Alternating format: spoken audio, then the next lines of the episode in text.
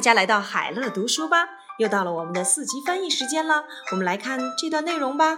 皮影戏 （Shadow Play），皮影戏呢是中国的一种民间艺术，拥有着悠久的历史。皮影戏所需要的演员是用牛皮做的皮影人形，由一个或几个人控制着，并用光将它们反射到幕布上。皮影戏在陕西和甘肃地区最为流行，经常在庙会、婚礼和丧礼当中进行演出。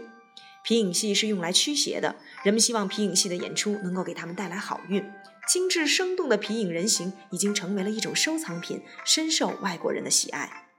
词汇难点：民间艺术 （folk art），folk art；悠久的历史 （a long history），a long history；演员 （actor），actress；男演员 （actor），女演员 （actress）；牛皮 （cow leather）。cow leather，人形 figure figure，反射到幕布 reflect on the screen reflect on the screen，最为流行 be most popular be most popular，庙会 temple fire temple fire，婚礼 wedding ceremony wedding ceremony，葬礼 funeral ceremony funeral ceremony。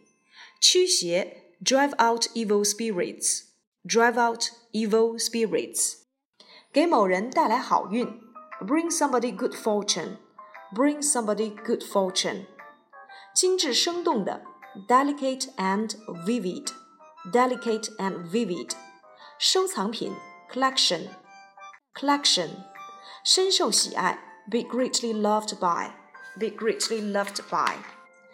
Shadow play is a form of Chinese folk art with a long history.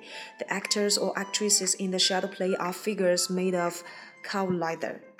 Being controlled by one or several persons, these figures are reflected by light on the screen.